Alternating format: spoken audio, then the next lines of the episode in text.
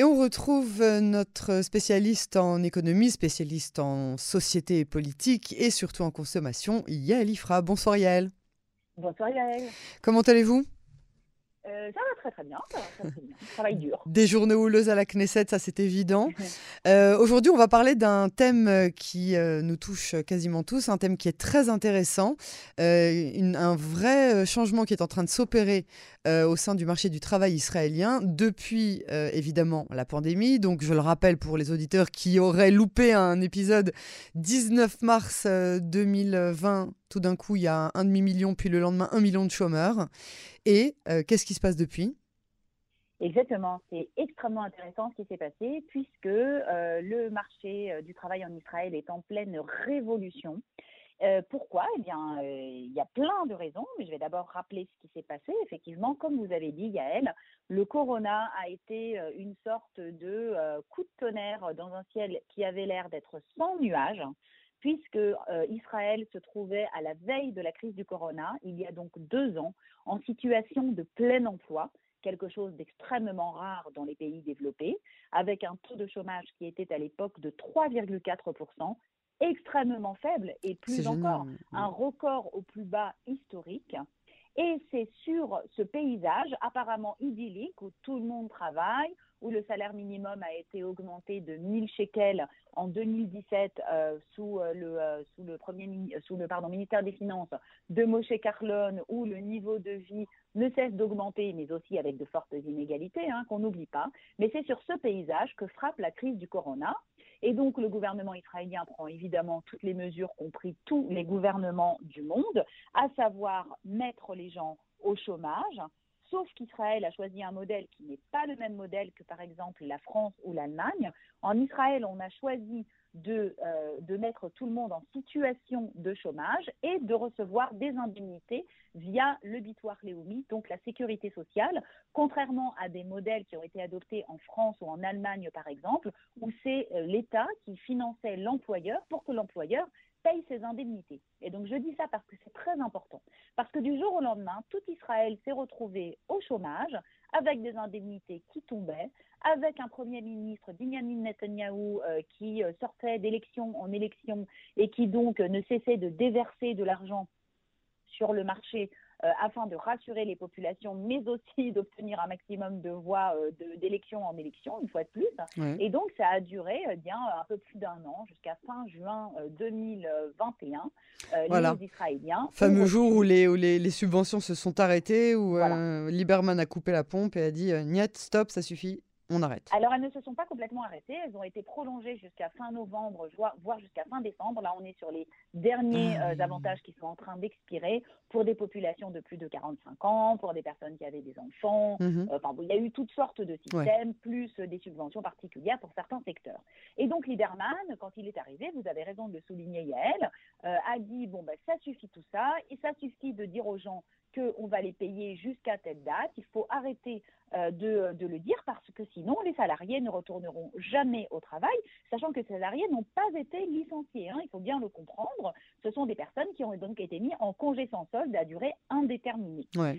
Et donc, Lieberman était absolument persuadé qu'une fois qu'on allait couper le robinet, tout le monde allait retrouver, retourner au travail. Alors, le marché a rouvert, certainement, et évidemment, la plupart des entreprises aussi, mais voilà qu'on se trouve aujourd'hui en Israël avec un taux de chômage qui refuse de descendre, qui est bloqué autour des 7%. Il y a 144 000 emplois euh, disponibles en Israël à la fin du mois de novembre. Mais est-ce que c'est pas mal pas déjà qu'on soit passé de, je crois, on était à 20% de chômage ou quelque chose comme ça, on est descendu à 7, c'est pas mal, Non, C'est- progressif. Israël. On est parti de 3,5. Il n'y a Oui. aucune raison qu'on soit à 7. C'est le double. Oui, mais c'est pas y complètement a, fini. euh, c'est- quasiment complètement fini. On ne peut pas euh, se baser euh, sur les euh, quelques guides touristiques. Enfin, excusez-moi, avec tout le respect hein, que j'ai pour les guides touristiques ou pour les professions, l'hôtellerie, le, le tourisme ne représente que 2,5% du PIB en Israël, même s'il a été sacrifié avec beaucoup de cruauté. Euh, et si la croissance a repris et qu'Israël fait 6% de croissance, il n'y a aucune raison pour que euh, ceux qui ont besoin de travail, il y a elle besoin de travail, qui ne touchent plus rien de l'État, ne reprennent pas un travail. Et donc, effectivement, ce qui se passe, c'est qu'on se rend compte que le marché euh, du travail en Israël en fait, n'attendait, je ne dirais pas n'attendait que le corona, mais que le corona a été un révélateur, effectivement, d'une situation très particulière d'Israël parmi les pays développés, à savoir une addiction et, une, euh, un marché du travail qui se repose sur des emplois peu qualifiés et à très bas prix, qui est absolument pas caractéristique d'un pays développé. Je rappelle qu'en Israël, le P, le produit euh, d'une heure de travail en Israël est de seulement 44 dollars est 30% inférieur à celui de la moyenne des pays de l'OCDE. Et je rappelle que quand on parle des pays de l'OCDE, ça contient aussi des pays comme le Mexique ou la Hongrie, qui ne sont pas des pays avec un niveau de développement égal à celui d'Israël. Ça veut dire qu'en Israël, les salariés sont très peu productifs pour toute une série de raisons très compliquées à expliquer aujourd'hui, mais qui vont de euh, la faiblesse du système éducatif à la séparation de la population en secteurs, donc arabe, ultra-orthodoxe, euh, général, euh, en passant par le sous-investissement des entreprises dans l'outil de travail pour que les salariés soient plus productifs, par la bureaucratie, enfin il y a énormément de facteurs, mais il se trouve que les salariés israéliens sont très peu productifs. Or, que s'est-il passé pendant le corona? Eh bien, tous les restaurants, par exemple, qui ont fermé, ou tous les magasins qu'on a, oublié, qu'on a obligés à fermer, ont découvert qu'ils pouvaient très bien fonctionner quand, par exemple, ce n'était que le patron qui faisait tourner son restaurant en livraison avec deux salariés au lieu de cinq. Moi, Yael, euh, qui suis une Ola et qui également était restauratrice en France, j'ai été frappée quand je suis arrivée en Israël de voir le nombre de serveurs dans chaque restaurant. Ah bon? En, Israël, en France, dans un restaurant de 30 couverts, vous avez maximum deux personnes au service. Ici, c'est cinq ou six. Alors évidemment, mmh parce qu'ils reçoivent un salaire minuscule, parce que les serveurs sont payés uniquement avec les pourboires. Hein, l'employeur ne sort pas un shekel de sa poche, et que donc évidemment, il assure, il assure un minimum quand même. C'est-à-dire que si jamais les, personnes ne se font pas assez de pourboires, il assure un salaire minimum. Mais, en général, voilà, en général, on arrive à peu près au salaire minimum. Moi-même, j'ai été serveuse en Israël, donc je m'en souviens encore. Mais on peut parler également de, de, beaucoup d'autres branches où les salariés sont très peu payés dans des euh, entreprises qui gagnent beaucoup d'argent. Je ne vais pas rappeler ici, Gaël, le niveau de prix et les marges que se font, y compris les secteurs du commerce. Hein. une enseigne comme Fox qui fait des marges monstrueuses avec des vêtements achetés à très bas prix en Chine et revendus à des prix supérieurs de 30, 40, 50% au prix de l'Europe, avec toute une pléthore de salariés qui travaillent 42 heures par semaine, je le rappelle en Israël, avec un salaire très faible. Donc évidemment, tous ces magasins se sont rendus compte bah, qu'il suffisait un petit peu de pousser les salariés pour qu'ils travaillent un peu mieux, un peu plus, ou qu'on pouvait très bien se débrouiller sans eux, mettre des comptoirs de vente à emporter, dire aux gens de se débrouiller tout seuls et de scanner leurs produits. Et donc il y a eu un gain de productivité dans les entreprises qui n'était pas attendu. Et donc aujourd'hui, certaines entreprises, tout simplement, ont besoin de moins de salariés, mais aussi ont du mal à embaucher parce que quand vous êtes resté un mois au chômage avec un salaire qui est proche du salaire minimum, eh bien, vous, un mois, pardon, un an, vous n'avez pas envie d'aller travailler 42 heures par semaine pour 5300 shekels par mois, avec 12 jours de vacances par an, le nombre de jours de vacances par an le plus bas de tout le monde développé. Donc évidemment, c'est très compliqué. Il faut encore faut-il améliorer les conditions pour les salariés et les salariés encore faut-il que leur productivité soit supérieure. Et là, on a le gap qui s'est créé. Donc des gens qui ne veulent plus retourner au travail, des employeurs qui veulent des salariés plus qualifiés et au milieu, toute une poche d'emplois de, qui reste non pourvus. Alors évidemment, il y a ça. Il y a également la découverte par toute une classe de jeunes de ce qu'on appelle la gig économie, hein, c'est-à-dire tous ces salaires, tous ces boulots où on est indépendant et on travaille quand on veut, plus ou moins. On a l'impression qu'on est indépendant. On est livreur pour Walt ou euh, on fait des petits boulots euh, de, euh, de, à, la, à la journée, en traduction, enfin toutes sortes de choses. on touche des petites sommes par-ci, par-là. Le salaire, le, le, le statut d'indépendant étant très encouragé en Israël. Idem, on ne sait pas encore ce que ça va donner, mais en tout cas, on se rend compte qu'en Israël, ça devient compliqué de faire travailler toute une catégorie de population, c'est-à-dire le salariat qui se trouve en bas de l'échelle, aux conditions qui sont proposées et au salaire qui est proposé. Je ne parle évidemment pas de la high-tech, où où on a du mal à embaucher pour des raisons de productivité très basse. Bon, ça, c'est encore autre chose, et puis d'éducation pas suffisante. Je ne parle pas des personnes qui détiennent un job de fonctionnaire, qui ne bougeront jamais de leur chaise jusqu'à l'âge de la retraite, parce que eux, évidemment, ne travaillent pas 42 heures, ne touchent pas le salaire minimum et n'ont pas 12 jours de vacances. Je parle tout simplement de tout ce euh, salariat de base qui en Israël a très peu de droits et très peu d'avantages et qui n'en veut plus finalement, qui vote avec les pieds.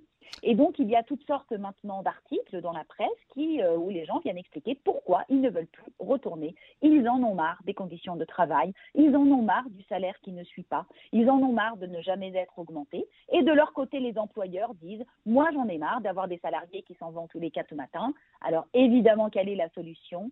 C'est faire augmenter le niveau de compétences des salariés, permettre aux personnes de suivre ce que l'on appelle des formations professionnelles, quelque chose de quasiment inexistant en Israël, de façon massive, afin d'augmenter les compétences, de les diversifier, que les salariés retrouvent de la satisfaction par rapport à leur travail, qu'ils soient mieux payés pour ce travail, mais aussi et je le dis parce qu'on parle toujours des salariés et on est tout le temps en train de dire qu'ils ne se forment pas. Moi, je m'intéresse aussi à l'autre côté qui en Israël n'est jamais couvert par les médias parce qu'il ne faut pas toucher à la vache sacrée qui est les entreprises. Les entreprises israéliennes sont paresseuses, sont peu innovantes, n'investissent pas suffisamment dans le confort de leurs salariés. Je vais vous donner un simple chiffre, Yael, qui est le chiffre de l'exemple que donne le service public en Israël. Savez-vous quel est l'investissement moyen en Israël que l'État fait par salarié, par fonctionnaire? Il est de 2000 dollars par an et il est de 9000 dollars par an dans la moyenne des pays de l'OCDE. Ça veut dire pas de nouveaux logiciels, pas de nouveaux ordinateurs, ah. pas de euh, réflexion pour essayer de faire augmenter la productivité du travail. Et pour cela, évidemment, il y a les problèmes des grands syndicats qui viennent bloquer toute possibilité de rendre plus efficaces les choses. Israël est quand même un pays où quand vous, quand vous ajoutez des ordinateurs, écoutez-moi bien Yael, quand vous ajoutez des ordinateurs dans un service d'un ministère et donc que vous allez avoir moins de salariés parce que vous informatisez le travail et qu'on ne va plus saisir à la main les données, et il y a encore beaucoup d'endroits où on saisit à la main les données en Israël, en 2021, eh bien si vous faites cela, vous devez augmenter le salaire des salariés parce que vous comprenez, eh ben, il va y avoir moins de travail, donc il faut leur donner des primes. Donc vous imaginez Donc du coup, eh bien, que fait l'employeur c'est un peu bah, Il recule. Bah, bien sûr. Ah, c'est complètement fou. Il recule. Et donc c'est un peu la même chose partout. Et je donne toujours comme exemple, un exemple très frappant, que n'importe quel consommateur israélien qui a voyagé à l'étranger peut expérimenter. Demandez-vous, Yael, combien d'argent est investi dans chaque minute de l'expérience consommateur que vous avez lorsque vous rentrez dans un supermarché en France, aux États-Unis ou en Angleterre, par rapport à l'argent qui est investi dans votre expérience consommateur en Israël. Ce n'est pas difficile, c'est le jour et la nuit. En termes de confort, en termes d'affichage, en termes d'aménagement euh, du magasin, en termes de personnes qui ne rangent pas la marchandise sous vos pieds hein, quand ah vous faites vos courses euh, dans, un, dans un autre pays, en termes d'espace qui est, qui est donné, que l'on dépense pour que les clients aient de la place et se sentent à l'aise et envie de consommer. Eh bien, en Israël, tout est fait au rabais parce que le travail est peu cher et que les employeurs, les salariés, les, pardon, les employeurs et les entreprises se sont habitués à gagner beaucoup d'argent sans faire beaucoup d'efforts. Donc tout le monde doit s'y mettre. L'État doit absolument améliorer l'éducation. Mais c'est quoi comment, comment solutionner ça? Parce qu'on a l'impression que finalement ça arrange ceux qui ont la force entre les mains. Donc euh, pourquoi est-ce qu'ils voudraient arranger ça?